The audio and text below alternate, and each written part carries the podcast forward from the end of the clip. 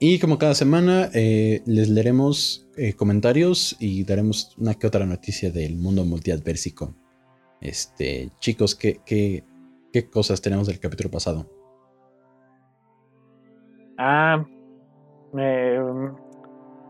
yo tengo un, un, comentario que me da la razón en, en, una de, en uno de los comentarios que dije, que es que la, la nave de, de, los ingenieros tiene, tiene un diseño similar a una, a una de las naves de Star Wars. Y justamente Katia Campos nos hace esa observación. Primero nos felicita y muchas gracias por seguirnos y escucharnos. Y, y, ah, felicitar también a, nuestras familias. Este, y el comentario dice, eh, comentando sobre el principio del capítulo, que tengo razón, este, las naves alienígenas tienen un diseño similar a la de la flotilla de Commerce Guile que invade Naboo en la precuela de Star Wars en los episodios 1, 2 y 3. Entonces, sabía que tenía por ahí el recuerdo de que había una nave ahí referencia en Star Wars. y pues algo que no lo vamos a leer completo, pero es un buen es un buen comentario si quieren echarle un ojo y responderle si no están de acuerdo, ahí generen el debate. el debate saludable, ¿eh? Porque nada de esto de de tirar hate. Pero lean, lean el comentario y gracias a ambos por estar comentando y viendo nuestros, nuestras locuras.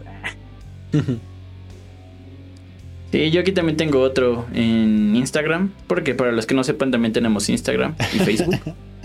Este, It's Caro Fields nos dice, el alien es Jesús, por eso es especial de Navidad.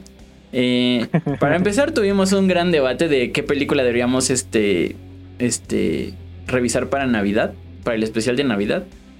Eh, preguntamos en las páginas, pero las, o sea, o nos recomendaban películas de Navidad que no eran ciencia ficción, o nos recomendaban películas de ciencia ficción que no eran de Navidad. Y luego nos recomendaron muchas, pero sí, o sea, tuvimos un gran debate y llegamos a la conclusión de que como Prometheus se, eh, pues sucede durante Navidad, eh, podría ser un buen, una buena razón para hacerla, ¿no? Pero no sé, no sé ustedes dos. dices. no sé ustedes. Sí, ¿no? Que también podría haber sido Harry Potter porque siempre tiene Navidad ahí. Pero, este, no, no, sé ustedes, pero a mí sí me hizo mucha, mucho sentido el comentario de, el comentario de Caro. Este, que de hecho, si no hubiéramos dicho nada, pudimos haber dicho, ah, sí, sí, claro, esa es la razón. Sí. Sí. no, pero sí, o sea. Vas, vas, vas, vos, perdón.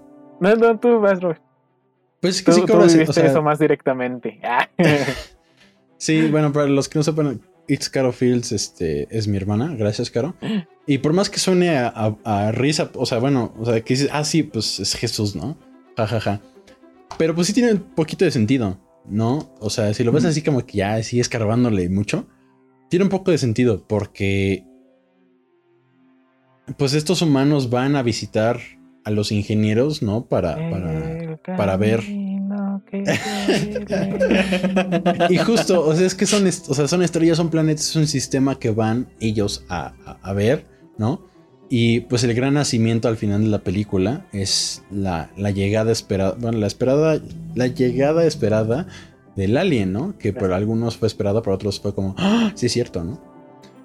Eh, entonces, por ahí, de alguna forma sí tendría sentido eso. Y es, y pues, thumbs up, como siempre, Caro. Muy bueno. O sea, digo, no sé si lo dijo en broma o en serio, pero pues podría tomarse en serio. Que, que de hecho, no sé si se dieron cuenta, pero al final de Prometheus este, el, el androide lleva mirra y se la da al ingeniero.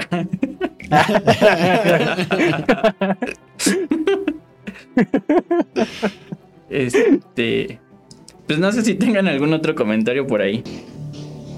Eh, no. De comentarios no, ya no. No nos dejen de comentar para que les damos lo que opinen. Si dicen es que... Tú puedes ser el siguiente que salga. We need you, we need you. Y me pones así una imagen de sombrero de, ah, Estados ah, Unidos. Ah, este, un, este, un recordatorio. eh, de Ignacio Tlatelpa. Eh, Mm. Recuerden que por ahí tiene uno de los análisis de, de los que sube a Facebook. Ahí tiene uno de, de Alien. Entonces, a propósito, pueden revisarlo para alguno de nuestros episodios eh, sorpresa siguientes. Quién sabe, nunca lo sabremos. y pues ya creo. En cuanto a noticias. Roberto traían este, noticias noticiosas, ¿no? Sí, noticias noticiosas. No es la gran cosa, pues, pero no sé, eh, para aquellos seguidores de Zack Snyder en Twitter y en redes en general, eh, se, aparte de hacer Justice League y rehacerla, se va a aventar a remasterizar Batman contra Superman en una versión final final a la, a la Blade Runner, ¿no? La versión última final absolutamente ya la buena de Batman contra. Superman. Eh, no sé, yo como cineasta le digo, pues no había por qué. Ya con tu Ultimate Edition que salió, o sea, eh, con la Ultimate Edition que incluye toda la, todo lo que iba a salir en, la- en- en cines, que, pero que no lo dejaron porque estaba muy larga, lo cual es una ridiculez. Pues ya, ¿no? Pero lo que está haciendo, lo que explica es de que la reformateó, bueno, la, la redigitalizó, bueno, la- le corrigió color y todo para que tenga, eh, para que haga eco con Justice League, ¿no? Y va a ajustarla al, al mismo, este, a la misma relación de aspecto de la imagen. Y muchas de las escenas en- de corregidas a color van a ser muy similares a Justice League. Entonces, este, pues mira, en cuarentena, pues, pues bien por él, ¿no? Pero no había necesidad, creo. Eh, Esto ya solo es querer sacar dinero, ¿no? O sea, porque realmente si Ah. fuera algo como que aportara, pero el hecho de decir, ah, es para que cuadren, es como que, me, ya déjala, ya está muerta. Sí. No. Creo que, creo que eh, no era momento. o sea, mm, no veo mal que lo haga, simplemente me desconcierta que lo haga tan pronto. Mm. Que debo decir que a mí no me disgustó, ¿eh? A mí sí me gustó mucho Batman contra Superman. A mí también. Pero sí siento que debería dejar como macerar un poco más esa película y que en algún momento pues ya si quiere hacer la revisión y como dice Ricardo sacar un poco más de dinero. Pero como que es muy pronto. Bueno, no descarto que haya fans de que aún así eh, quieran conseguirla. Pero sí siento que es muy pronto. Porque, por ejemplo, Star Wars, ¿cuántas reediciones no ha tenido? Pero según yo, no han sido tan inmediatas. Sí, no, 20 años mínimo para la primera este, revisión que tuvo. Este, Y creo que mm, para hacer la revisión, pues sí, vale mucho la pena que. mm, no tanto que se vuelva de nicho, pero pues que sí. Que sí deje que lleguen los fans que tienen que llegar para que la valoren como tienen que valorarla, ¿no? Entonces, es, siento que es pronto para hacer, como- hacer la, una reedición. Reedi sí, no sé. También yo creo que está intentando como salvar o tratando de llegar a, a público que no llegó. Pero justamente es muy pronto. O sea, es como de. Dale. Deja que se. Que se. ¿Cómo se dice? Bueno, o sea, que deje que se cosa, ¿no? O sea, sí. que, Que la deje ahí un rato, pero.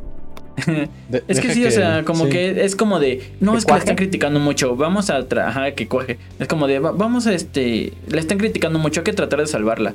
Y como que tratan de salvarla una y otra vez, pero no siento que estén como que aportando mucho.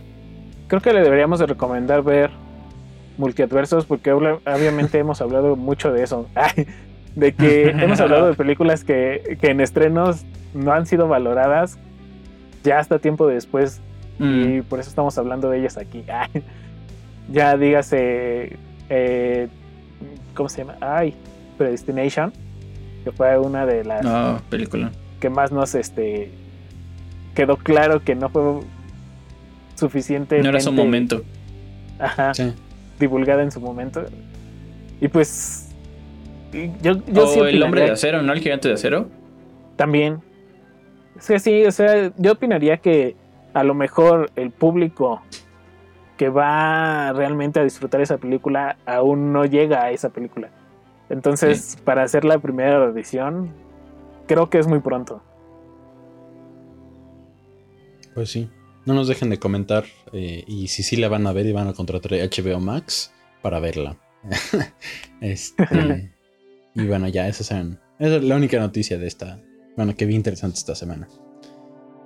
Hay varias, pero bueno, ya nos dirán.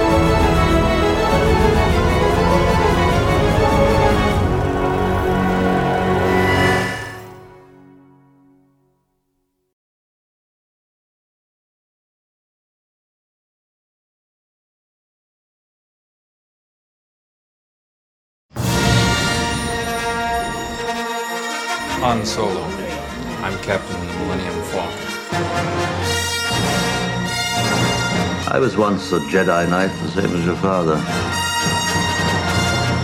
You knew my father?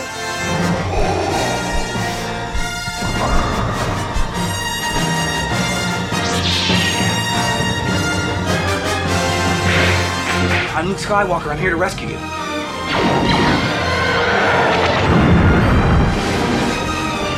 I'm not afraid. You will be.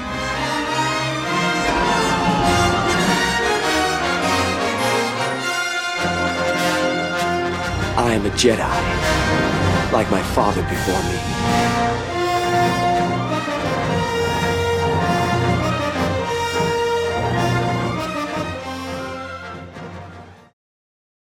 Bienvenidos rebeldes e imperiales a otro capítulo de Multiadversos en este especial de Año Nuevo y como siempre estamos Uciel, ¿Qué onda?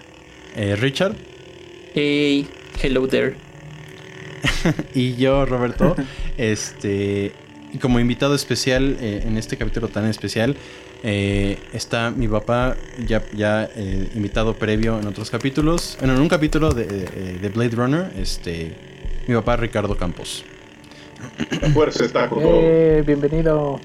Este, Bienvenido de nuevo. Muchas Gracias. gracias por estar sí, aquí. muchas gracias por estar, papá. Este, pues bueno, como sabrán, poquito percatado, este año nuevo lo vamos a cerrar con la trilogía original de Star Wars. eh, dirigida una por George Lucas, eh, escritas este, las tres por él.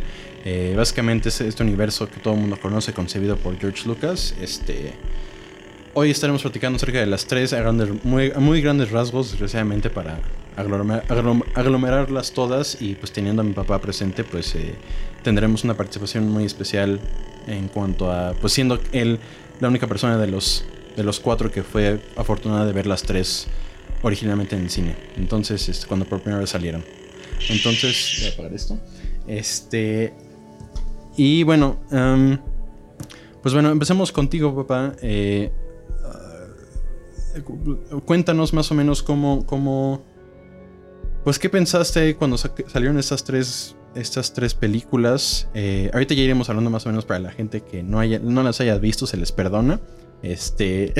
No, iremos no platicando- perdono. ya iríamos platicando más o menos de qué van.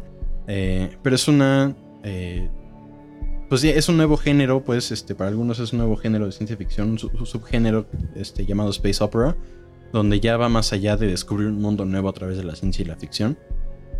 Sino ya, ya raya en la fantasía, creo yo. O sea, es, es, es un mundo ya que va más allá de la ciencia. O sea, eh, la ciencia ficción ya es un hecho y es una exploración por de- dentro de este mundo como si fuera. Pues como si fuera la fantasía mez- mezclada con un mundo de ciencia ficción, diría yo. No sé, ahorita qué, qué opinan los demás. Pero papá, cuéntanos qué tal estuvo. Pues qué, qué- cómo fue ver eh, Star Wars, originalmente nada más titulada Star Wars, en 1977, después titulada Episodio 4, Una Nueva Esperanza, como parte de la saga completa de Star Wars. Bueno, primeramente muchísimas gracias por invitarme. Es para mí un honor estar con ustedes de nuevo. Créanme que los sigo escuchando siempre en todos sus episodios y cuando puedo les mando mis comentarios.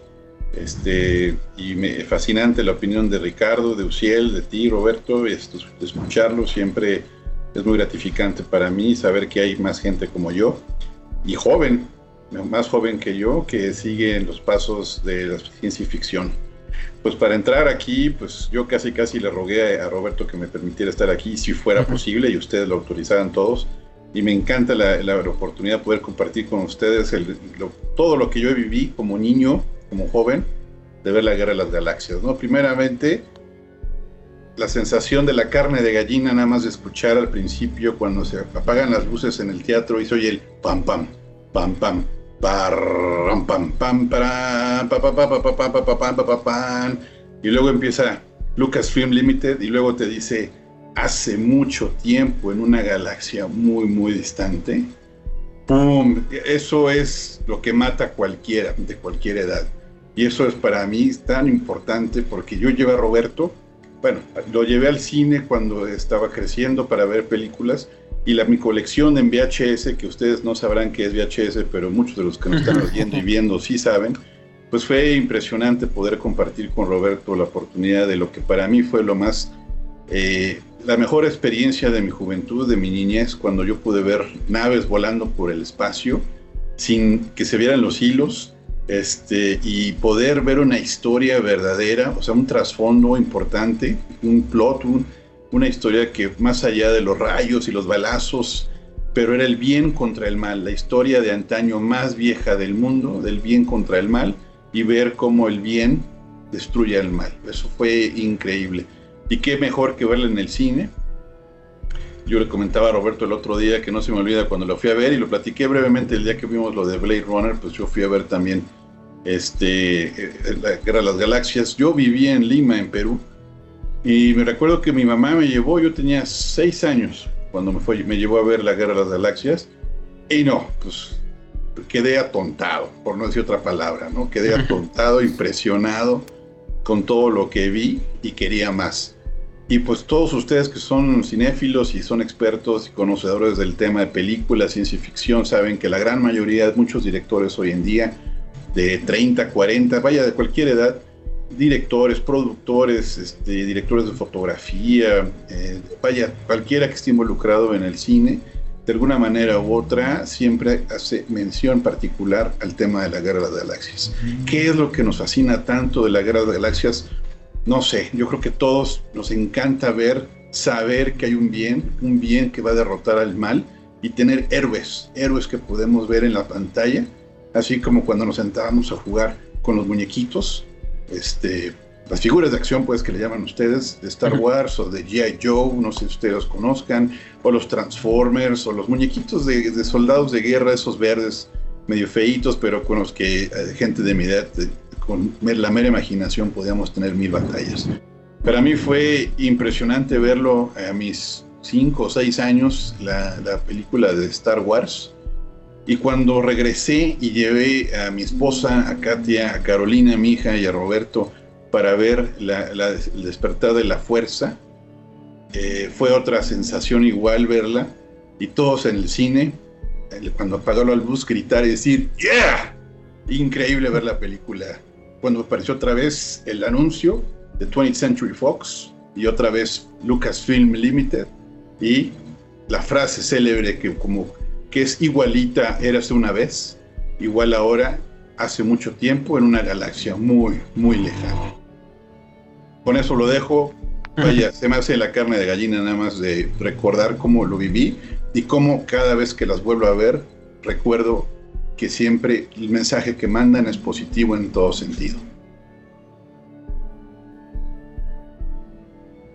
Eh, no, pues muchas gracias, papá, por compartir eso. Este, a ver, em, ahora pasándonos de, generación, este, repentinamente, este, con Richard.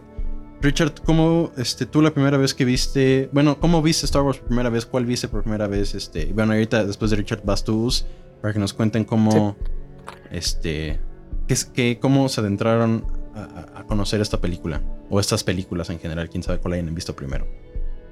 Yo, yo fui muy curioso, o sea, porque yo a pesar de que, pues sí, o sea, Star Wars es como de renombre, ¿no? Es la película de las películas. Y... O sea, yo, yo no la había visto y ya tenía, creo que como 15 años. O sea, tenía 15 años y no había visto absolutamente ninguna película de Star Wars. Más que si acaso alguna parte que pasaron en Canal 5, que era, o sea, como lo más accesible, digamos. Pero nunca fue como de que tomara la iniciativa de decir, oh, tengo ganas de, estar, de ver Star Wars, ¿no?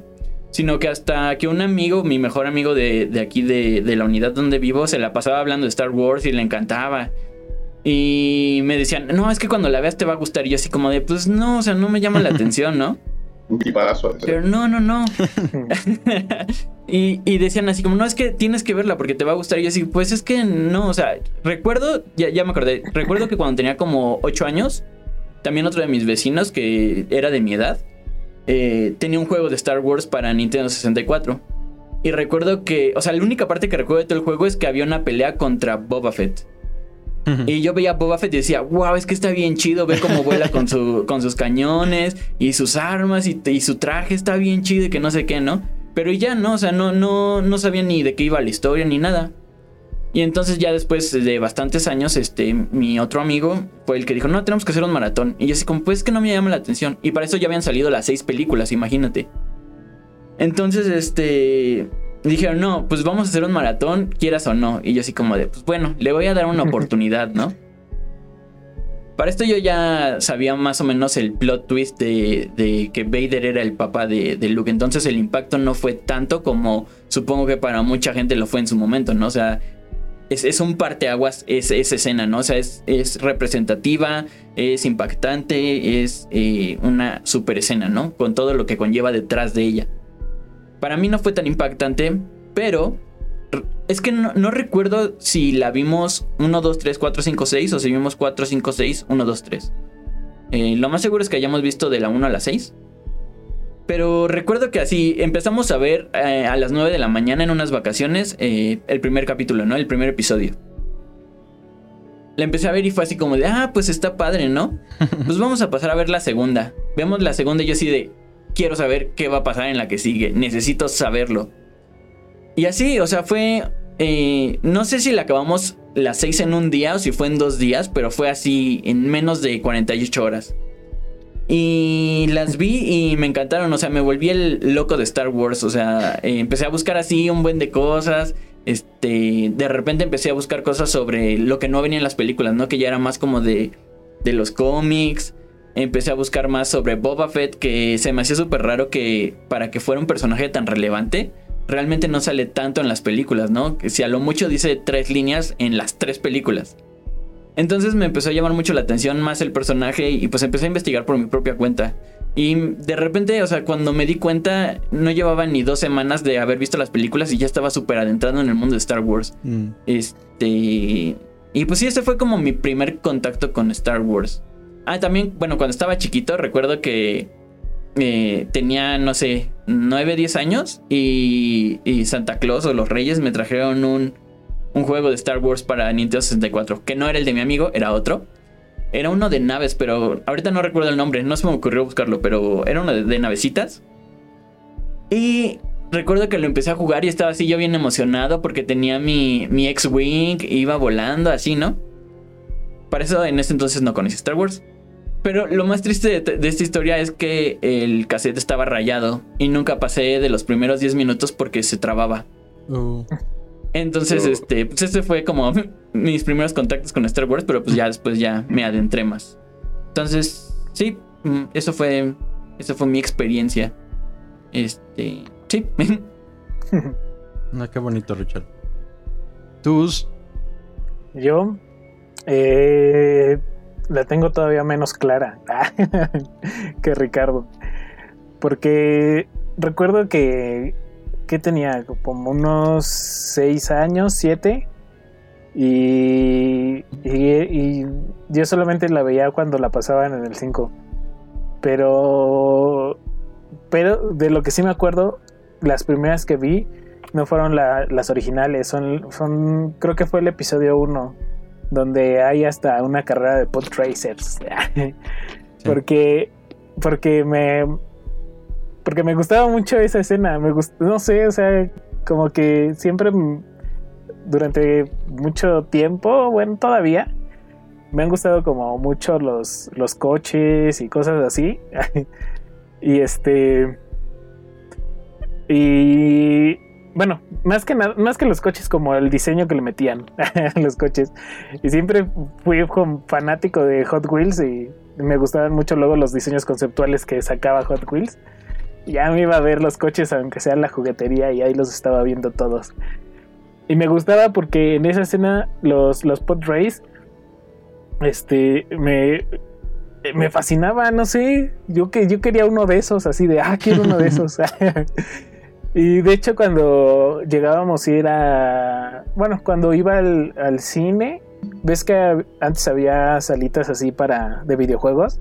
Y había uno, me acuerdo que había uno de, de, de Star Wars donde conducías tu pod race y tenía las dos palanquitas. Ah, siempre, siempre, siempre que íbamos al cine decía, dame dinero para subirme. Ah, me gustaba mucho esa. Y, y, y recuerdo eso porque porque ese- esa fue la, la primera película que vi de Star Wars. Y ya de ahí, pues, igual pasó como mucho tiempo para que fuera consciente de que realmente no era solo una película, sino muchas. y este, y, y ya cuando estaba en la secundaria, más o menos, secundaria prepa, sí. Era ya para mí un poco más accesible poder estar viendo todas las películas cuando, cuando quisiera. Pero sí, yo no, creo que no tengo un personaje favorito. Este, como al parecer todos aquí. Pero sí soy admirador de, de- de las películas. Y más, perdón por lo que voy a decir, pero más por la, la segunda, la segunda trilogía. El, el episodio 1, 2 y 3. Que fueron las que me tocaron a mí casi de, de, de salida, ah, de estrenos. Hmm. Sí, creo que, bueno, por lo menos a, a- a Richard, eh, a ti y a mí, pues fue, fue, fue con, las, con las que crecimos. Eh, digo, ahora me toca a mí. este. em, no, pues es que, como bien dijo mi papá, y es algo muy cierto, este.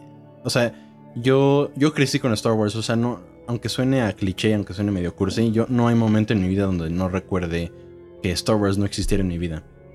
O sea, yo, yo los primeros recuerdos que tengo es, o sea, ser fan de Toy Story, luego del Hombre Araña y luego de Star Wars y ya luego más, ¿no? O sea, ya fui creciendo y, y pues ya, o sea, fueron cambiando los gustos y demás. Pero sí, o sea, yo conscientemente creo que esta primera trilogía, episodio 4, 5 y 6, como ahora los conocemos, eh, la vi conscientemente con un paquete, un, un paquete de edición especial de, de DVD que, que tenemos aquí en casa, eh, la familia, que sacaron precisamente a propósito que iba a salir el episodio 3 de Star Wars, ya la- el último capítulo, bueno, entonces el último capítulo de la saga. em, pues lo sacaron pues y, y, pues creo que las vi a conciencia ya por primera vez, este, pues completas entre comillas, ¿no?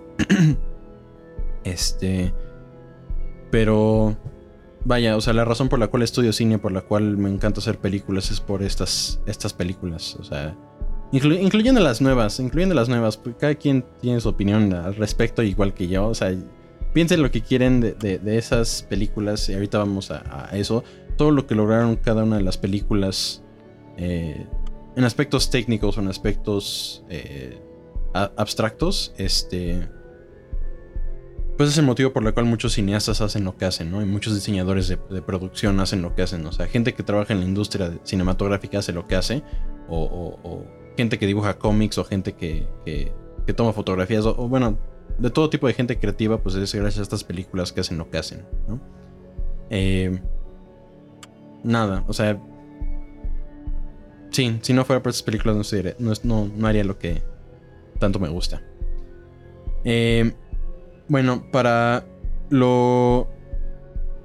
Lo primero que vemos en el episodio 4, o sea, aparte de- del, del- título, este, del crawl de, Star Wars el texto inicial, este, lo primero que vemos es una nave, o sea, son dos naves y es la innovación tecnológica de 1977 con la creación de ILM, que se fue, que fue evolucionando con el paso de las otras dos películas.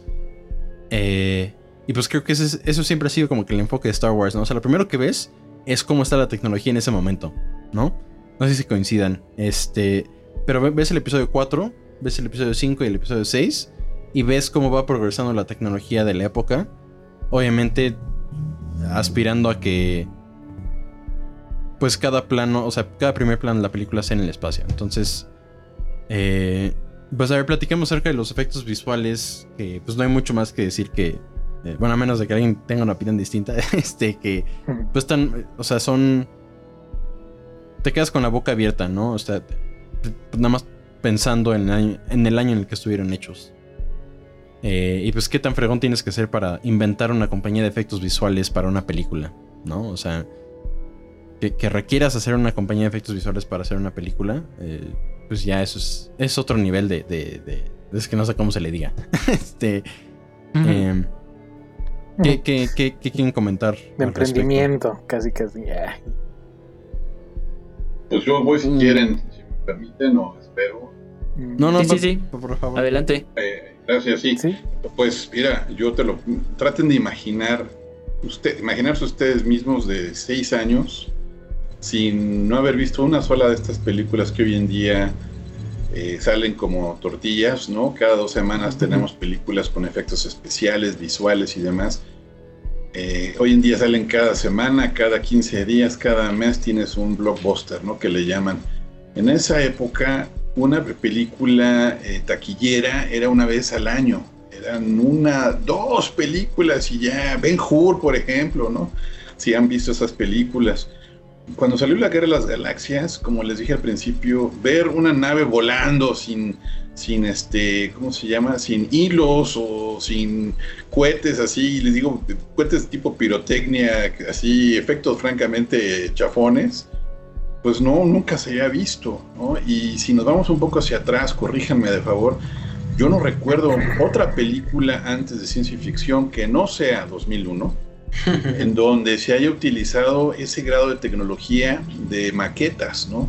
Que era lo que se usó en ese momento, las maquetas para las X-Wing, para las TIE Fighter, para la Millennium Falcon, para todo. Y el efecto del movimiento de la cámara, ¿no? Este, las explosiones, como bien dijo Roberto, todo eso se tuvo que inventar de cero.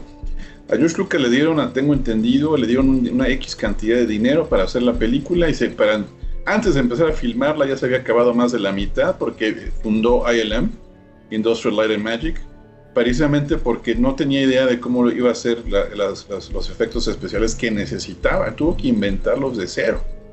Entonces, imagínense, este, vamos puros chamacos de seis años, el moco corriendo por la nariz, y vemos eso, pues nos quedamos petrificados, ¿no? Dijimos, wow, ¿no? esto no es Flash Gordon, ¿no? Esto no es esto no es de las, las matines de los sábados, de esas de blanco y negro que, que sí veíamos, y de todas esas películas que ustedes conocerán, tal vez, ojalá americanas en su mayoría, de invasiones extraterrestres, ¿no? De los 50, de los 60, ¿se acuerdan? Cuando hubo muchas películas de ciencia ficción, pero pues francamente con efectos especiales pues muy sencillos.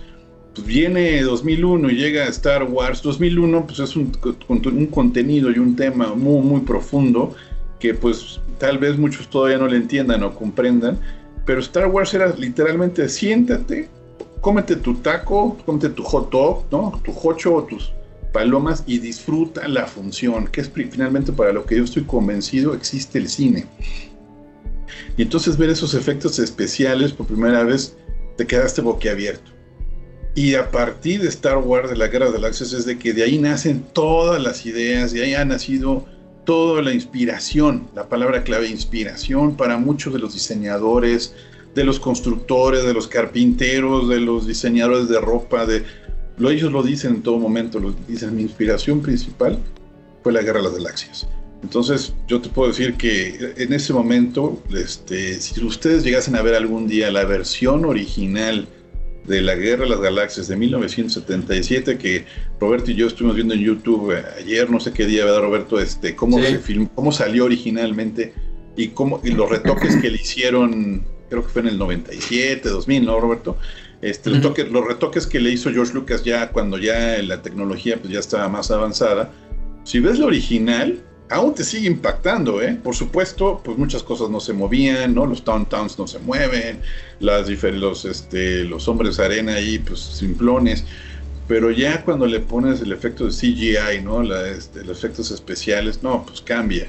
Pero olvídate de eso, aún más allá de los efectos especiales, Roberto, yo diría que lo que convenció fue la- el storyline, ¿no? Fue el contenido de la historia de la película, con o sin los efectos. Y aquí fue el gran, pues salimos ganando todos, fueron los efectos y fue la historia, el contenido, el trasfondo que llevaron a buen fin esta película. Y no, y, me estoy brincando, perdóname Roberto, no se diga la música. La música yo creo que es el 70% del éxito también de la película, pero no, hablem- no hablo más de, de música, estoy seguro que lo retomamos más adelante.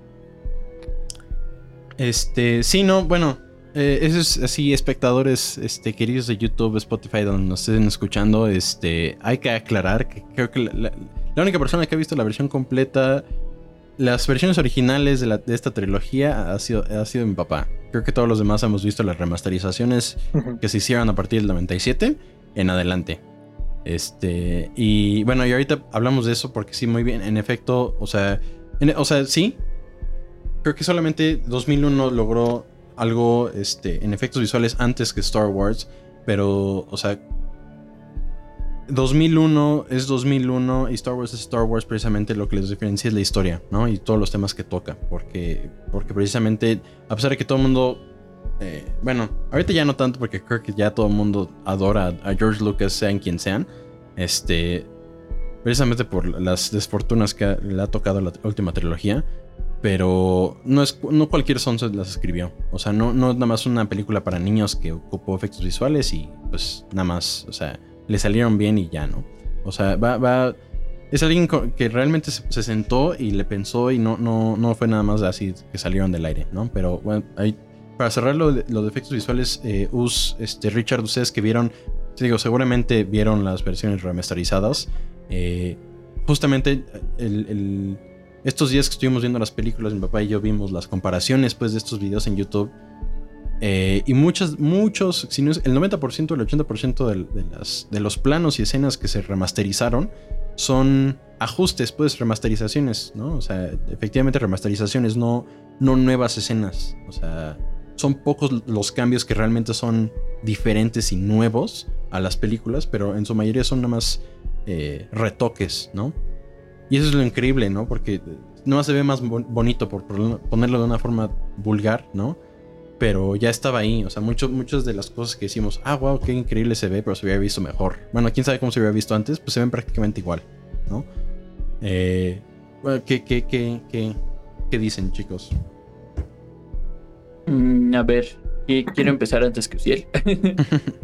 este. Sí, eh, a mí sí me hubiera encantado poder ver la versión original porque desafortunadamente vi la versión remasterizada. Y siento que sí, o sea, le da bastante más poder que supongo que la versión original. Sin demeritar a la versión original, por supuesto. Pero es, es- es que es justamente lo que hablamos siempre. O sea, el hecho de en el momento que salió, no ya tanto después, sino en el momento que salió. O sea, el imaginarme todo lo que ya nos contó tu papá. O sea, eh, pensar que, que este, que, que marcó un precedente en, en toda una, en, bueno, ni siquiera en toda una generación, sino que marcó un punto antes y un después de, o sea, básicamente podría ser el nuevo Jesucristo Star Wars, ¿no? O sea, antes de Star Wars y después de Star Wars. sí. Este, porque, porque justamente eh, es, es, este, es algo que inspira y no solo en su campo, o sea, no solo en, el área de entretenimiento o de, de, cine, ¿no? O sea, en la parte musical, este, en la parte creativa, o sea, es como que toca, to- to- toca o tocó y tocará a muchas personas, ¿no? Entonces, este, respecto a la parte de efectos especiales, pues obviamente no puedo opinar mucho con respecto a la versión original. Pero todavía me sigue sorprendiendo y todavía no logro entender cómo es que hacen para darle tan alta calidad a películas grabadas tan viejas. Pero bueno, eso es un tema aparte. Porque a mí me sorprendió, o sea, realmente le estaba viendo en HD y decía, es que cómo le hicieron para grabarlo así en esa época. O sea, obviamente no lo hicieron así, pero el hecho de cómo lo logran en estas fechas me sigue sorprendiendo. Este, sí tenía como unos comentarios porque, o sea, obviamente eh, la remasterización sí le agregó demasiado. O sea, por ejemplo, lo noté al principio, que ahorita a ver si tú y tu padre me pueden responder algunas dudas, porque por ejemplo, justo en la primera escena que les están disparando con los, con los blasters, este, se ve claramente que los blasters pasan por detrás de la gente. Entonces, no sé si en ese momento, o sea, eh, o sea, estoy consciente que es la versión nueva, pero no sé si en la versión original también se veía así como pasaban por detrás. O sea, si estaban traqueados o si, porque no creo que los hayan hecho físicamente, o sea, algún efecto físico, ¿no? Sino que lo hicieron en postproducción. Entonces, mi pregunta es si solo los pusieron así por encima o, si se veía así como un, efecto 3D, digamos, detrás de los personajes. Esa es una. Y la otra es eh, que en la versión nueva sí se ve, o sea, demasiadas modificaciones en la segunda, en, la, en, el, en el episodio 5, donde están la fiesta de, de, de, este Java de Hot. Eh, ahí se ve que todo está completamente hecho en CGI, ¿no? Pero los personajes que están cantando y así. Eso también me hubiera gustado verlo en la original y saber si son lo hicieron con marionetas o si ni siquiera es una escena que estuviera. Este y solo tengo una queja con respecto a eso. hoy, como siempre me va, a me va a tocar ser el personaje malo. Me van a trinchar así, como siempre. Pero no, o sea, seguramente conociendo si él también le saltó que eh, como, como, dijo tu papá, la mayoría de las naves están hechas con maquetas, ¿no? Y eso a mí se me hace eh, increíble. O sea, ¿cómo puedes hacer ese efecto de que sea grande siendo tan pequeño? O sea, las tomas que tienes que hacer y los efectos que tienes que usar, que también a mí las explosiones sigo sin entender para esa época cómo lo hacían y todo esto. Pero el hecho de que las naves estuvieran iluminadas parejo me, me daba como, como cringe. Porque eh, se veía que se movían cerca de una nave y no se veía como que se que tuviera sombra o algo así. O sea, digo, esto ya es como muy muy quisquilloso de mi parte, ¿no? Sí. Pero digo, o sea, también es, son detalles que debieron de haber cuidado porque a, si a mí me saltó, a muchas personas también les saltó. Pero o sea, ya es totalmente quisquilloso, o sea, la película es es una excelencia por sí sola, o sea, toda la trilogía. Y ya, o sea, eh, en serio sí me sorprende o sea, y viéndolo cuántos años después, más de 40, 50 años después, eh, toda la tecnología que tuvieron en las manos, que tuvieron que crear, como ustedes dicen, yo no sabía que tuvieron que crear una empresa de, de efectos. Este, pero sí, o sea, me, sorprende cómo pasaron de nada a todo. O sea, literalmente es, es, es una película que es cultura, o sea, no solo es cultura popular, sino que es algo que absolutamente todo el mundo tiene que conocer. o sea, no hay manera humana de que alguien no haya escuchado alguna referencia a Star Wars. Entonces, eh, de nuevo, creo que es impactante el alcance que tuvo y que llegará a tener y que seguirán teniendo. Y ya, es todo mi comentario. Sí, no, pues el, el, Sí, estoy completamente de acuerdo contigo. O sea, es que... Es... No sé. Ahí sí ya, ya ahorita eh, dejan que mi papá hable otra vez. Pero es, es esa. ILM, Industrial Light and Magic, es. O sea, ahorita como. Hoy, hoy, hoy por hoy, es. Si tienes la lana y, tu proyecto lo requiere como producciones como las de Marvel o las producciones de, de, DC, de DC Entertainment, este, pues te vas con Industrial Light and Magic. O sea, Industrial Light and Magic desde. Es la primera compañía oficial este, en hacer efectos visuales. Porque de hecho, bueno, si se dan cuenta en los créditos del episodio, bueno, ahí del episodio 4, eh, el departamento de, Visual Effects, de efectos visuales, no existe. O sea, eso no existe. O sea, son nada efectos especiales prácticos, ¿no? Como lo hemos visto en Planeta de los Simios, ¿no? En, Invasion of the Body Snatchers. Pero visuales que requiera de algún aparato, de alguna maquinaria para modificar la imagen, no existía. O sea, no, es, no existía semejante cosa. Eh, y pues Industrial Light Magic se crea para, para. Pues para. George Lucas dice: A ver, es que quiero hacer esto. Necesito ingenieros que me puedan hacer esto y es, y es justo la innovación, ¿no? O sea, había, ya había películas este, que usaban maquetas, o sea, sí había películas que usaban maquetas, sí habían películas que usaban escenarios, este, pinturas, mates, como les, les dicen, pues que es poner un vidrio atrás de un personaje para que... Eh, eh, ¿Cómo se dice? Este, para que fuerces la, la perspectiva de, de, la cámara para hacer creer que es, el fondo, ¿no? pero nadie, o sea, ninguna película había logrado integrar todas esas cosas como el stop motion, como estas pinturas de mate, eh, las maquetas, pues, eh, todo este tipo de cosas. nadie las había podido lograr integrar hasta que, pues, llegó Star Wars, ¿no? O sea, ni 2001, que es que ahí, de nuevo, le, le tiro tierra de 2001 porque yo siento que está sobrevalorada. este, pero Sí, no, y Industrial Light Magic pues se fue evolucionando y de hecho es gracias a Industrial Light Magic que existe Pixar. Nació, eso es, un dato poco conocido, todo el mundo piensa que es porque Steve Jobs creó la máquina posible para, para poder hacer animación en 3D y eso es falso. Este, Steve Jobs cuando, cuando tiene su empresa de Apple le compra la máquina del Pixar, o sea que la máquina está para poder renderizar cuadro por cuadro animaciones en 3D a Industrial Light and Magic este. Y pues e, ellos pues la ocupan para crear Pixar. Entonces, si no fuera por Star Wars, no existe Pixar, ¿no? O sea, estoy exagerando. Pero, o sea, eh, eh, esta película, pues sí, o sea. Eh, que ahorita, bueno, aparte de los efectos visuales que, que no eran tanto de computadora, sino de, de, de, ocupar efectos ópticos de la cámara para aprovecharlos, pues, tanto en stop motion como esto de las pinturas.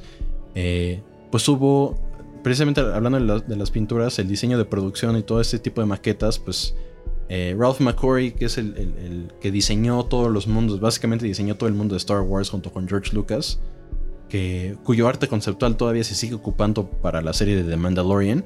Este, o sea, ese dude era un genio, ¿no? Y él junto con George Lucas que le fue vomitando el guion y le fue diciendo, oye, es que quiero esto, ya está, y cómo, cómo piensas, ¿no? Eh, y aquí pues me vuelto con Us, que no ha hablado, este, que como, pues él como ve, pues como, como diseñador, como, como dibujante, este uso de, de, pues todo el trabajo que le metió Ralph McCory y George Lucas a, a la película para poder hacer estos mundos, este, los vestuarios, pues, las maquetas, las X-Wings, las TIE Fighters, este, el, famoso eh, disfraz y casco de Darth Vader que ahí tiene mi papá al lado de él, este, que es, es famosísima, que aquí yo lo tengo aquí en mi cuarto en una pintura de, fondo. Este, pues tantas cosas que son ya icónicas que por nada ganó mejor vestuario el episodio este. Bueno, la primera película de Star Wars ganó mejor vestuario y mejor diseño de producción en los Oscars. Este, pues, ¿qué nos puede decir usted como ilustrador y diseñador, eh, pues de, todo esto que se integró eh, a la par de los, del uso de maquinaria para hacer los efectos visuales. En primera, las maquetas. Ah, este, sí, como bien dijiste, creo, ah, bueno, la versión que tengo más fresca o más presente es la remasterizada. Y por ahí en la semana estuve viendo eh, en la semana y hoy estuve viendo cómo, cómo habían hecho la remasterización y las diferentes versiones de remasterización que tuvieron, ¿no? Pero el... Todos lo vieron menos yo. ¿Eh? Todos lo vieron menos yo. es, que, es que es bien increíble porque es, bueno, está la, la versión original la, con la que estrenaron, luego una remasterización creo por el 2000 y algo, luego otra 2011 y 2014 creo que hubo otra que es creo que la que vi, la que vi hoy de, las versiones. Este, pero es bien increíble porque aunque vi las versiones remasterizadas, em, el pensar en que la versión original la hicieron con maquetas, o sea, me parece muy impresionante. ¿Por qué? Porque, porque son maquetas súper realistas, o sea, o sea, eh, este, ya ni siquiera realistas, son súper realistas, ¿no? O hiperrealistas como, como lo podrían decir en, en cuestión de renderizado o de dibujo, ¿no? Son hiperrealistas, la verdad. ¿Por qué? Porque tienen, o sea, construyen una estrella de la muerte, no, no recuerdo más o menos como qué dimensiones tenían, pero a tal grado de meterle detalles de niveles, de piececitas, o sea, es como construirla casi que con Legos, ¿no? sí. Este, eso es lo que me parece muy impresionante. Eh, el, el nivel de detalle en las maquetas. Mm, y más, y más, este, más, más la iluminación. A mí no me causó tanto cringe como dijo Ricardo, porque, porque me, me, me, me, me gusta como que tengan esa iluminación general para darle como protagonismo a las naves. Este, no, no, no se me hace, o al menos, bueno, es que no sé, yo creo que es, no se me hace como muy acomodado, que vayan muy, este, o que no hayan sido conscientes de cómo iluminar las naves, porque al final estás en el espacio, ¿no? Entonces recibes luz a lo mejor de donde, de donde no lo esperas. este, pero sí me, me, me, gustó mucho. Y al ver como las versiones remasterizadas, eh, ahorita lo que decías, la perspectiva for, forzada, que es muy difícil de lograr, básicamente porque tienes que estar analizando todo, ¿no? O sea, todos los sí. ángulos de donde, de donde se van a ver. Y es muy difícil. este. Bueno, al menos hacerlo a mano es muy difícil. Eh, eh, me acuerdo que tuve una, una, materia en la carrera que se llamaba perspectiva modular. Y si Aldo está oyendo esto, seguramente se va a acordar de esa materia. este era un doctor que se dedicaba básicamente a mejorar eh, los métodos de cómo se hacían perspectivas a, la, mano. Y nos contaba que era tan eficiente ese, ese método de perspectiva modular que a él lo habían contratado como para hacer varias varias representaciones. Ahorita no me acuerdo de dónde. Pero que eran básicamente eran imposibles de hacer incluso en máquina, ¿no? Entonces ese, esa perspectiva modular es la que creo se ocupa para muchas muchas representaciones al respecto de de forzar perspectivas. Y sí, o sea, es un parteaguas Star Wars, porque a partir de eso se empiezan a emplear un montón de, de diseñadores especialistas, nada más en, hacer este escenarios con perspectivas, ¿no? Este. Para. Eh, bueno, ahorita me voy a salir como un poco de tema. Pero por ejemplo, para Spider-Man. Eh, un nuevo universo, la que la de Miles Morales. Ahí creo que incluso incluso ocuparon arquitectos. ya ni siquiera como no, tanto como diseñadores, sino ya incluso arquitectos para generar las perspectivas de los edificios. Este eh, y creo que es también ahí lo, lo Mm, tal vez no está tan bien valorada la, las películas de Star Wars, la saga de Star Wars, la primera trilogía, en cuestión de, ar de, arquitectura, pero porque no lo están viendo como el detrás de cómo se, cómo se hizo todo, desde seguramente desde el storyboard que plantearon qué perspectivas iban a tener, el análisis que iban a hacer para poder hacer las perspectivas forzadas, las maquetas, todos este las maquetas para generar como esa sensación de que estás en el espacio. Este, al menos a mí me hubiera gustado estar trabajando en algo parecido. Mm. Este, y, y, el vestuario, este, ahí sí hubo un gran salto de, del acabado. Por, y donde más se nota en el acabado de los vestuarios, donde más se nota es en el Darth Vader. Sí. Porque en, la, en, el episodio, en el episodio 4, cuando hacían un close-up al casco de Darth Vader, eh, todavía se veía como un acabado medio rugoso, no muy fino. Y ya para el episodio 5, ya es, tienen un acabado espejo en el, en el, en el, en el casco de Darth Vader. O sea, mm, no sé con qué, no sé qué intención tenían al principio pero se vio como un super avance, porque hubo... A lo mejor no, no es como que, ah, sí, lo vamos a hacer rápido, o que no esperaban hacer otras, porque por algo ahí y ahí, eh, ahí sí quiero preguntarle a, a, a, papá, a papá, a papá Campos, este, ¿cómo, cómo, cómo fue este el tener esta primera trilogía y que empezara por, por, el, por un episodio número 4, ¿no? Y es que lo que se me hace increíble fue eso, ¿no? Que, que se empezara por, ese, por esa trilogía y no arriesgarse a hacer la, la- la- las primeras películas de episodio 1, 2 y 3 como, como las que salieron ya después en, en el 99, 2000. Este, y, y arriesgarse a hacer estos episodios que a lo mejor en- puede ser que sean más fáciles, o al menos desde mi punto, punto de vista, es que son como un poco más fáciles de, de generar con los recursos que tienes en ese momento. Y bueno, toda la remasterización que hicieron me, me super encantó. Incluso me empe- me llegué a cuestionar, ¿no? De, ¿eso está, estaba en la película original? Pero, Yo me la pasé preguntándome eso todo el tiempo. Sí, porque cuando las estaba viendo esta semana fue así de. No creo que esa haya estado en la película original. Se ve. o sea, se ve una. Unos efectos muy, muy buenos. Muy buenos. Y pues como ya, ya como dijo, ya como dijeron Roberto y, y, y Ricardo, Ricardo señor, ah, es que ya no sé cómo, cómo referirme a, porque como tenemos dos Ricardos, ah, bueno, a, Rica- a Ricardo Jiménez le, daré, le, di- le diré Richard por el momento. Ah, este, este, pues re- realmente es la remasterización de, todo el material original.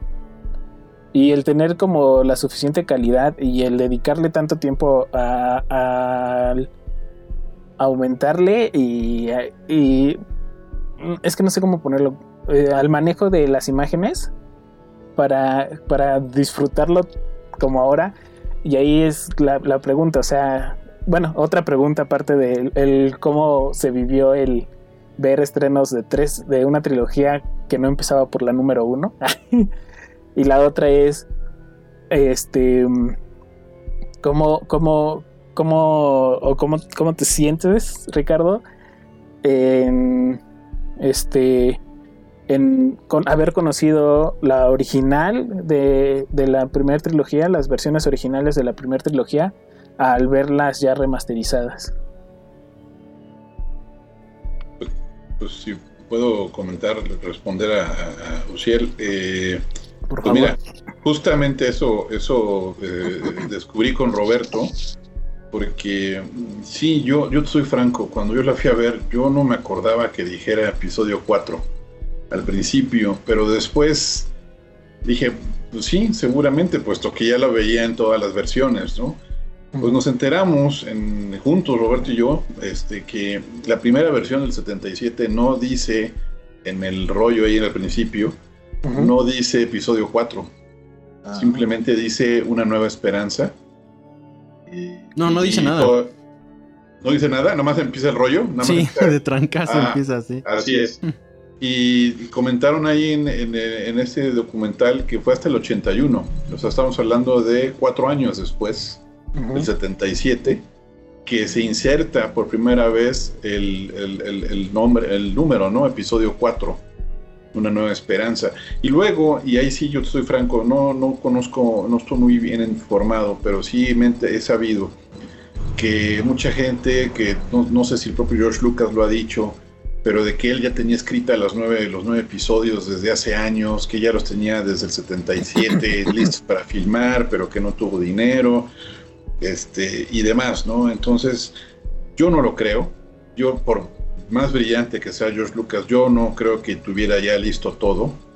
Este, yo creo que él empezó, y eso sí lo creo, él tenía una idea, tal vez vaga, de ese universo que quería visualizar en películas y quiso empezar en, una, en un momento, en una situación de, con acción o la suficiente acción la y una trama lo sufici- suficientemente atractiva para una audiencia mayor, ¿no? una audiencia amplia.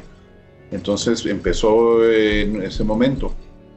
Y yo creo que las, la idea de las precuelas, en efecto, vinieron después, pero no porque él ya tuviera escrito ahí los, los guiones, como por ahí he escuchado que dicen, no, es que ya tenía escrito todo y en el no sé en qué año salió publicado un libro donde ya venía todo, ya todo estaba ahí narrado.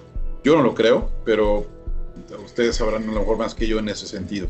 Para mí, entonces, cuando yo la fui a ver, yo no, lo, yo no la vi como que, ah, ¿por qué episodio 4? Pues la verdad nunca me lo pregunté.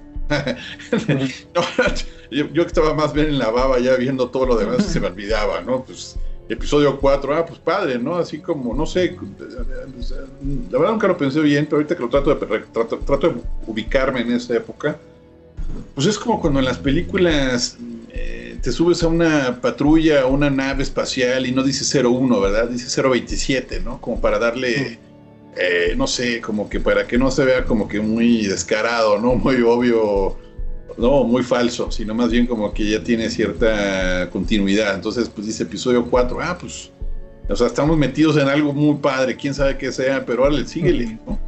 Y es como yo lo entendería, ¿no? Digo, pero yo nunca sentí que había la necesidad de contar el 1, 2 y 3. Si tú me preguntas a mí, en lo personal, todavía hasta hace 10 años, eh, no más, no más, más que 20 años, ¿no? Cuando salió la el primer episodio 1, antes de que saliera... El 99. 99 yo, o sea, sí, 19 años, ¿no? 20 años. Este, yo la verdad no, yo no estaba esperando el episodio 1, ¿eh? Yo, yo ya estaba feliz con 4, 5 y 6.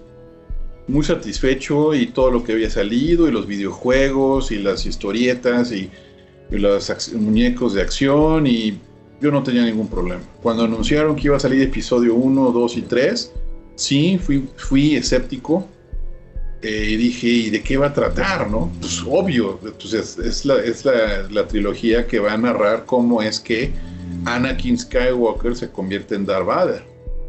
Y yo dije, no, pues sí, ya sé que es obvio, pero pues si es tan obvio, ¿para qué narrarlo, no? Entonces, eh, yo, yo no le veía el sentido, pero dije, no, pero pues soy un fanático de Star Wars, pero por supuesto que voy a estar allí. Y compré mis boletos y entré al cine y fui con mi ahora esposa a ver episodio 1 y este y todos fascinados y sin problema. Y luego Roberto fue al 2 y Roberto fue al episodio 3, incluso fuimos al Teatro Chino, que no sé si sigue existiendo, la fuimos a ver. Vaya, todo lo, que siguió, ¿no? Pero yo no lo, nunca vi la necesidad de que hubiera una precuela. Qué bueno que hay una precuela, este, y qué bueno que hay pues, el 7, 8 y 9, ¿no? Que es otro tema aparte, ¿no? Pero yo soy de los que no, no, no tuve ningún problema con ello. Digo, sí, hay muchos fans que, un poco como el tocayo, se fijan en esos detalles, ¿no? De que, que no les gustan muchas cosas y, y, y, cuestionan, ¿no? O sea, no están de acuerdo con la historia de cómo es que Anakin llega a ser Darth Vader y demás, ¿no? Pero pues es la visión del creador y el creador es George Lucas, y entonces no podemos cuestionar, creo yo, si el creador de este universo decide que Anakin va a ser como es y mata a, ¿no? a Padawans, niños eh, en su proceso de transformación y demás, pues es que así lo, lo vio, ¿no? George Lucas, ¿no? Para mí, y lo puedo platicar después, eh, Anakin Skywalker tiene, eh, tiene, su, tiene su, digamos, su digno representante en la historia mexicana. A, un gran, eh, bueno, no, no, déjame, antes de decir gran, me retracto de lo de gran, a un personaje muy importante en la historia mexicana, ¿no? Porque todos sabemos que Anakin, sin entrar mucho a las precuelas, pero Anakin Skywalker, pues es, una, es un joven, ¿no? Visionario, muy poderoso, con muchas ambiciones, con una un interés en verdad de mantener el orden en la galaxia, ¿no? Ta, ta, ta, ta. Pero pues empieza la, ¿no? ¿cómo se llama? La ambición, el miedo, ¿no? Miedo, que es el principal adversario de un Jedi, el miedo de perder a, su esposa, etcétera, etcétera, ¿no? Bueno, su pareja, ¿no? No creo que, no, ah, no, sí se casaron, a su esposa, este, pues a mí me recuerda mucho a Porfirio Díaz, por ejemplo, ¿no? Digo, sabemos un poco de historia, Porfirio Díaz fue un gran militar y defendió a México contra los franceses y fue un excelente militar y cuando llega a la presidencia, claro, estamos hablando del año 1 de los 30, de los 30 años que estuvo, este, pues trató de hacer el bien y trató de, no, ta, ta, ta, ¿no? Y eso es un tema ya debatible, cada quien tendrá su percepción de cómo es la historia, Hoy en día a mí me la enseñaron y todos los de mi generación nos enseñaron una sola versión de la historia, entonces este, para mí fue un Porfirio Díaz, ¿no? O sea, hay una, hay una razón por la cual se, va el mal, al, lado oscuro de la fuerza, ¿no? a la parte de los Sith. Entonces, pues puedo entender la explicación de George Lucas, pero muchos no. Entonces, que, que hubiera una precuela, pues respondiéndote, este, pues me dio mucho gusto verla, no, no la esperaba. Eh, a mí me impactó la tercera y última, que es finalmente la transformación de Anakin a Darth Vader. Este, pero mm, si tú me preguntas a mí, así como ustedes comentaron, pues para mí las 4, 5 y 6 son las originales, son las verdaderas, son las que llevaron y a las precuelas y son las que llevaron también a las, lo que siguió. No hay punto de comparación, en mi opinión al menos, de que 4, 5 y 6 son las películas, las obras maestras del, del, escritor George Lucas y del director George Lucas de, de la Guerra de las Galaxias. ¿no? Y de estas tres, pues para mí la, la, Nueva Esperanza, la 4, pues es la que inicia todo y es de mis, mis favoritas, ¿no? Las, las, tres, pero pues todo empezó con un chamaco, ¿no? Un joven, llamado Luke Skywalker, ¿no? Un campesino en un desierto. Sí. Sí, y bueno, justamente es eso, ¿no? Que nos, que nos, en ese episodio 4 que en ese entonces no tenía nombre de episodio 4, este, pues nos lanzan, o sea, a lo mejor si, alguien no ha visto las películas y ver la trilogía original, creo que, creo que es, es, es completa, o sea, es completa dentro de sí misma lo que, lo que decía Ricardo, por ejemplo. Este, y ya ahorita que dijeron que, que, Ricardo y Roberto no mm, ya supieron que no tenía el nombre de episodio 4 este, desde, desde el estreno, sino ya años después.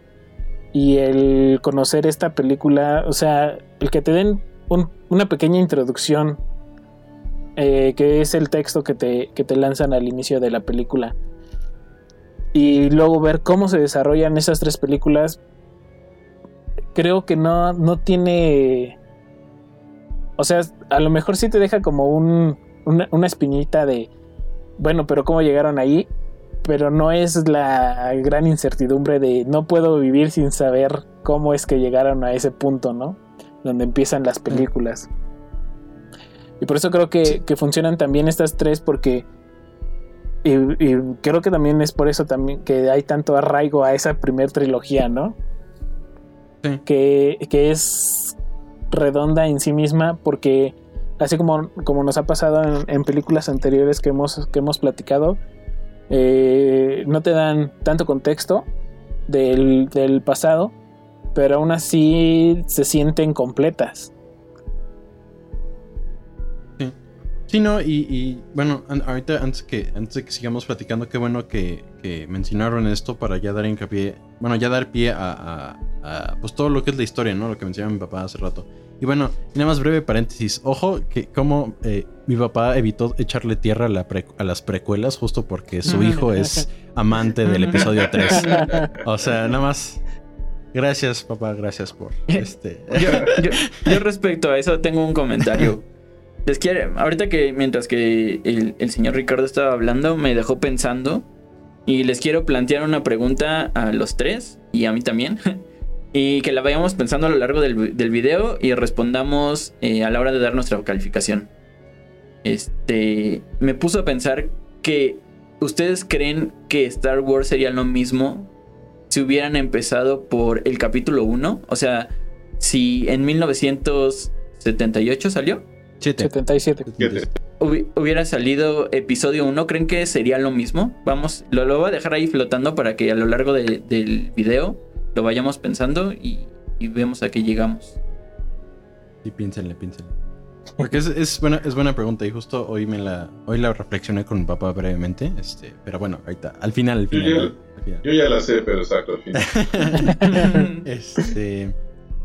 Bueno, sí, justo esto de la historia, pues como mencionó mi papá, es, es, es, la historia de un campesino. Ahorita que mencionaste, es una historia muy redonda. De hecho, es demasiado redonda.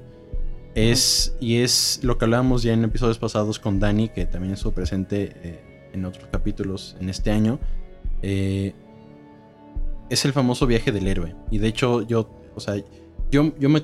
O sea, es el libro, el famoso. El, el, el- ¿Cómo se llama? El héroe de las mil caras. Es, que así se llama el libro. Eh, que está escrito por. por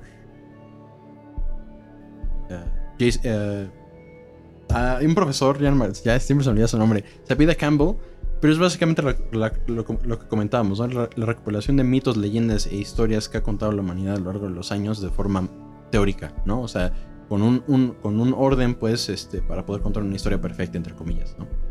Y ahí, pues, entran todos los mitos, eh, eh, la leyenda de Gilgamesh, que es entre, muchos consideran, entre ellos yo, entre esas, esas personas yo, el primer superhéroe, por decir algo, de, de la literatura universal. Este, ahí entran, pues, todo, eh, pues todas las, eh, eh, pues, la leyenda del rey Arturo, este, pues, el, el relato de la Biblia, la, famosa, la, más grande historia de la humanidad que se ha contado una, una y otra vez en el cine. Este, la historia de Jesús, de, un- de un, Mesías que va a llegar este, a, a traer balance a la fuerza, ¿no? Que se tocan las precuelas. Y aquí en el episodio 4, 5 y 6, pues lo que les comentaba, ¿no? George Lucas no es cualquier... Salió de escuela de cine, pero ahí, antes de eso, eh, pues estudió arqueología e historia. Bueno, intentó y pues dijo, no, yo quiero hacer películas. Entonces salió y empezó a hacer películas. Pero precisamente alguien que se echó, pues sabe su historia, sabe su historia como, como, pues como estadounidense, ¿no? Eh, hay tantos, hay tantas cosas que le puedes escarbar a la película. Hay, hay hasta do- documentales que a mí me fascina ver, este, de cómo puedes ver, eh, viéndolo ya, ya como una saga, ¿no? Y ahorita lo que comentaba su papá, este... eh, George Lucas, según George Lucas, porque obviamente todo depende de lo que él diga, eh, porque no, na- no hay nadie más que tenga, tengamos de testigo para comprobarlo. La saga de Star Wars nace como. No sé si te- Bueno, este. Bueno, mi papá sí sabe. Estuciel y Richard, este, que. eh, pues cómo inició el universo de Pixar, ¿no? Las películas de Pixar. eh, las de Monster Inc., Toy Story, este, Bugs Life, este, bueno, Vida de Bichos, este, todas estas películas iniciaron un día que los, bueno, que los fundadores de Pixar, este, se reunieron en un, en un café allá en Los Ángeles, creo, este, y se pusieron a platicar, ¿no? Y pues sobre servilletas se pusieron a hacer dibujitos de que, oye, ¿y, y qué tal si hacemos una película de peces que hablan, ¿no? Y uno se pierde y su hijo se pierde.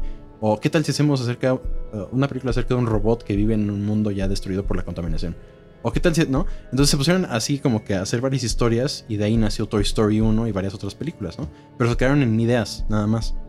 Y eso es lo que pasó con Star Wars. Este, George Lucas supuestamente escribió un guion de como 300 páginas, o sea, básicamente un libro que se llamaba este ya no me acuerdo cómo se llama pero era básicamente haciendo alusión a los a los famosos guardianes de los Wills este como salen en Rogue One este ya luego mencionan. Y la premisa siempre era la historia de eh, la historia de lo de quien se posteriormente conoceríamos en la saga como Anakin Skywalker y sus hijos no o sea siempre esa era la premisa de, de todas las versiones del guion que hizo. O sea la historia de este dude y sus hijos y obviamente, pues le dijeron, estás loco, no hay dinero para hacer eso, entonces redúcelo y te vamos a hacer una película con el mínimo dinero que se pueda ocurrir para una película de ciencia ficción. Entonces de ahí nació, este, pues, lo que hoy conocemos como la Nueva Esperanza. Y pues acopló a que se contara de, de inicio a fin con episodio 4, episodio 6 de forma redonda, ¿no? Pero pues las ideas, pues, este, en guiones pasados ya se había escrito de cómo Palpatine seduce a Anakin para que se volviera malo, o cómo Anakin se enamora y se casa y tiene estos dos niños. Este, y pues creo que ahorita, pues, lo que mencionábamos en voz alta de que eh, pues, hasta el 81, dos años antes de que salga la última, el, el retorno del Jedi, este, pues se le pone episodio 4, 5 y 6, ¿no? Entonces es como de, bueno, entonces, o sea, tenía pensado que ya se fuera a hacer. O sea, en algún momento quería contar por lo menos el 1, 2 y 3, ya fuera en libros, cómics o lo que fuera. Entonces, eh, pues desde el, ahorita lo que mencionamos del, vestuario y regresando ya a la historia, o sea, es, es el viaje del héroe, ¿no? Luke Skywalker se, que, se, que se aventura, pues tiene a este sabio Obi-Wan que le dice, que lo llama a la aventura, que se llama esa, fase en su vida, es, es el llamado a la aventura, y el héroe lo, lo- lo rechaza porque está muy apegado a su casa. Y por razones del antagonista, o sea, el imperio, matan a, sus tíos y entonces la razón por la cual Luke se tiene que quedar en Tatooine pues ya no existe, ¿no? Entonces dice, pues ya no, tiene- ya no, ya no me queda nada aquí, quiero, Ujú. quiero volver un Jedi como mi papá. Entonces dice Obi-Wan, ah, excelente, va, ¿no? Entonces ya nos vamos, este, inicia toda su aventura. Y pues, pues no es por nada que son tres películas, ¿no? Tres, te- tres grandes actos dramáticos y al final es la gran decisión entre que si Luke se va a unir al lado oscuro o no. Y pues finalmente redime a su papá. Eh, y hay algo que le quiero preguntar a mi papá, bueno, empezando con mi papá, este, pues todas estas cosas que le puedes empezar a escarbar desde que Darth Vader, eh, su casco es igual que el casco de soldados nazis de la Segunda Guerra Mundial. Los Stormtroopers se llaman igual que los soldados de, las- de nazis de la Segunda Guerra Mundial. Este. No es por nada que, que- en, en ese momento particular, cuando se hizo el episodio 4, 5 y 6, existiera esta lucha entre rebeldes e imperio, ¿no? Considerando la historia de Estados Unidos y que pues, George Lucas era muy, este. Pues igual que mucha juventud cineasta, bueno, mu- mucho como, su- como sus compas, Martin Scorsese, Francis Ford Coppola y demás, este. Pues no, no, no, no eran precisamente amantes del gobierno de Estados Unidos, por ser pues, de, esa, de esa generación. Este. Hay tantas cosas de mitología e historia, ¿no? Y demás. Pero la pregunta que le quiero hacer a mi papá es, este, y a ustedes también, eh, si vemos estas tres películas quitando 1, 2 y 3, ¿no? Quitando la historia de Anakin, ¿qué opinan del personaje de Darth Vader? ¿No? Vamos a empezar al revés, o sea, a partir de las 6. O sea, termina el episodio 6 y no sabemos quién nunca fue Anakin, nada más por lo que nos cuentan. Eh, papá, ¿qué, qué... Bueno, ¿tú, tú, tú cómo veías a Darth Vader, ¿no? Porque ahorita lo vemos como un personaje trágico, ¿no? Y por eso creo que a algunos nos gusta tanto porque pues es una persona que se hizo muy buena y luego mala y pues entre comillas se redimió al final, ¿no? Pero viendo 1, 4, 5 y 6 pues es nada más un malo que pues se redimió entre comillas porque pues porque es- pues encontró a su hijo, ¿no? Entonces, bueno, ya. Es de que, que, que nos puedes compartir, papá. Ok, eh, a ver, me, me explicaré lo mejor que pueda. Eh, sí, esta es una pregunta ya, digamos, de, de- de maratón ya nivel 4, ¿no? O sea, ya más profunda. Este, para mí, eh, la primera, Nueva Esperanza, capítulo 4, episodio 4, eh, fue la que tuvo que vender George Lucas a la hollywoodense, ¿no? Mucha acción, eh, personajes, pues no necesariamente de, de profundidad, ¿no? Malos contra buenos, ¿no? Es lo que recordamos principalmente, estaríamos todos de acuerdo, ¿no? Entonces, eh, en la Guerra de las Galaxias, la que conocemos como la Guerra de las Galaxias, ¿no? El episodio 4, pues tenía ese, ese atractivo que se necesitó para poder vender la historia, para poder vender el contenido que como ahorita bien explicaste, Roberto, pues tenía un poquito más, al parecer, George Lucas en, en mente, ¿no? Unas 300 cuartillas ahí de ideas que le dijeron en Hollywood los productores, pues estás loco, nadie lo va a ir a ver, le van a dormir, no, no le van a entender, etcétera. Entonces, si tú ves el episodio 4, en efecto, Darth Vader es malo, ¿no? Es el típico, es como el, el- ¿cómo se llama? El, el- guasón en Batman, ¿no? Este, eh, quien quieras en cualquier, como el adversario en cualquier personaje en Marvel, DC Comics, ¿no? O sea, digamos unidimensional, sin mucho trasfondo. eh, en la primera, en, la Guerra de las Galaxias, episodio 4. ¿no? Sin embargo, eh, esto empieza a cambiar y evolucionar porque ya en la, en la en la- la segunda parte, el episodio 5, pues sabemos como novela mexicana o rusa o colombiana que eh, Darth Vader es el papá de Luke Skywalker, ¿no? Entonces ahí hay un giro y hay un ya se eh, adentra más, eh, hay una se osa el escritor George Lucas en presentarnos un, ya no nada más el, la típica, típica historia de los buenos contra los malos, ¿no? Como rápido y furioso, sino más bien, oye, aquí hay algo más, ¿no? A ver, ¿cómo? Entonces, ¿cómo que es el papá del campesino? Pero ¿cómo? A ver, ¿no? Entonces como que te surgen todas esas ideas y cuestionamientos de que ya no me interesa nada más de que destruyan la estrella de la muerte, no me interesa ya nada más que escapen de la ciudad de Cloud City, ¿no? De Lando Calrissian, no me interesa que sigan matando Storm- los Stormtroopers, ¿no? Sino, a ver, a ver, ¿cómo estuvo eso, eso que me acabas de decir ahorita? Porque me paré al baño y cuando regresé resulta que Darth Vader es el papá de, de Luke Skywalker. Entonces, ahí es donde hay una evolución eh, en- entre los, todos la audiencia que avanza todavía más o se profundiza todavía más en la última, en el retorno del Jedi, en donde ya no nada más es su papá, sino también eh, se sabe que los Jedis, Yoda, Obi-Wan, ¿no? Ven que Novi este, sabían de esto y le aceptan, le conceden a Luke Skywalker que por su bien, entre comillas, no le dijeron más, eh, más allá de que Darth Vader había matado a su, a su, papá y que pues desde una perspectiva así había sido, ¿no? etcétera, etcétera. Cuando llega la, culminación del retorno, del retorno del Jedi, como dice Roberto, ¿no? y siguiendo aparentemente unos pasos previos que eh, acostumbrados ¿no? en la literatura, eh, Luke Skywalker salva a su papá y, con ello sabemos que al final, al concluir la película, todos recordarán, aparece eh, la imagen de Yoda, ¿no? la imagen de Obi-Wan Kenobi y la imagen ya de lo que fue en su momento el Jedi Anakin Skywalker, Darth Vader. ¿no? Entonces termina el episodio 6, eh, tal vez sin ser muy detallado, en decirte, uno, Darth Vader fue un Jedi. Ah, caray, ¿no? Por no decir otra palabra. ah, caramba, ¿no? o sea, ¿cómo? Él era el malo. ¿Cómo que era Jedi? Sí, uno. Él fue Jedi. Dos, en algún momento al ser Jedi dio a luz, bueno, no, él no dio a luz, perdón, pero tuvo dos y tuvo un hijo. Bueno, tuvo dos porque sabemos que Leia era la hija, la hermana gemela de Luke Skywalker.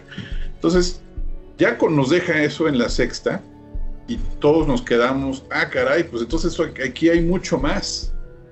Pero para gente como yo, eh, creo haber entendido y dije, no, ok, no, pues entonces fue, Darth Vader no es ese eh, antihéroe, ¿no? Este, unidimensional, ¿no? Que este, no es el típico malo, no es el Stormtrooper que matas y ya no importa, ¿no? No es como cuando estás jugando videojuegos y matas a 25 dragoncitos, pero el, que, pero el malo es el que está más adelante en la cuarta puerta, ¿no?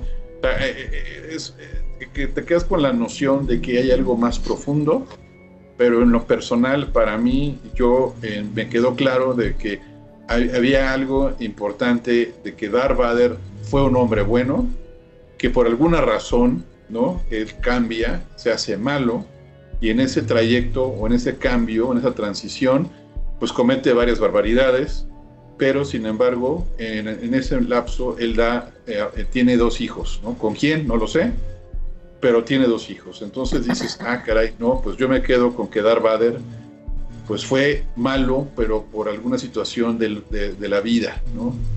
Tan tan. Eso es lo que yo, con lo que yo termino. Que George Lucas explica ya con mucho detalle desde la, niñez de Anakin 1, 2 y 3 y cómo termina, por qué este, Darth Vader cambia por Padme, etcétera, etcétera. Pues para mí eso todo es como extra. Para mí eso es como que un plus, ¿no? Ah, pues qué padre, ¿no? Pero a mí también, yo soy un poco ya añejo, en el sentido de que a mí también me gusta que me dejen las, en las películas a mi imaginación, ¿no? A lo que yo creo que es el, lo que debió haber sido y no, necesariamente me gusta a veces que me lo den todo masticadito y mira, esto es lo que pasó, ¿no? Como, para mí fue 1, 2 y 3. Yo al ver 1, 2 y 3, todos supimos, los que fuimos a ver 1, 2 y 3, sabíamos que este, pues, era la explicación de cómo Anakin, seguramente un gran hombre, luchador, ¿no? Este, del perfil de héroe, eh, qué fue lo que le hizo caer, tropezarse e irse al lado oscuro pues básicamente dos elementos principales, ¿no? La pérdida de su madre, como la pierde, el jurar que nunca lo vería perder a nadie que quisiera tanto como a su madre, y eso se traduce en Padme, y eso es lo que lo lleva inevitablemente a tomar decisiones este, que lo llevan, además de su ambición por el control de la galaxia, etcétera, a, lo que se convirtió en, Darth Vader, ¿no? Entonces, pues eso es lo que yo, lo que yo, yo, yo, puedo comentar de, de esto. Gracias por escuchar. Esta ha sido la primera parte de dos de este capítulo especial de Año Nuevo. No se pierdan la segunda parte este jueves que viene.